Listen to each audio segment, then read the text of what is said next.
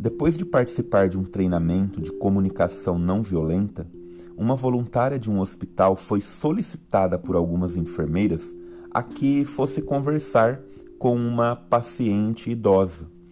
E aí elas disseram: Já falamos para essa mulher que ela não está tão doente assim e que ela vai melhorar se ela tão somente tomar os remédios.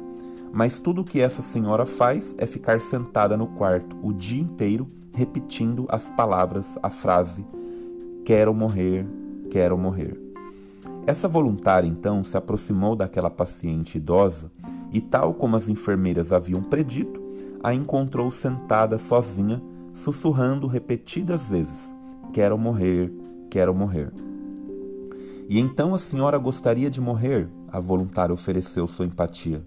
Surpresa, a mulher parou sua cantoria e pareceu aliviada. Ela começou a falar sobre como ninguém entendia quanto ela se sentia mal. A voluntária continuou repetindo os sentimentos da mulher. Não demorou muito para o diálogo ficar tão cheio de calor humano que elas estavam sentadas com os braços envolvidos uns com os outros.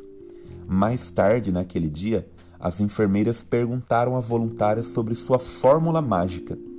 A paciente havia começado a comer e a tomar um remédio e aparentemente estava mais animada. Embora as enfermeiras tivessem tentado ajudá-la com conselhos e encorajamento, não foi senão quando de sua interação com a, a voluntária que ela recebeu aquilo de que verdadeiramente estava precisando: conexão com outro ser humano que pudesse escutar o seu profundo desespero. Não há regras infalíveis com relação a quando se deve parafrasear, mas, de modo geral, é seguro presumir que pessoas que expressam mensagens intensamente emocionais apreciarão nos ouvir repetir o que ouvimos delas. Quando nós mesmos estamos falando, podemos facilitar as coisas para quem nos ouve.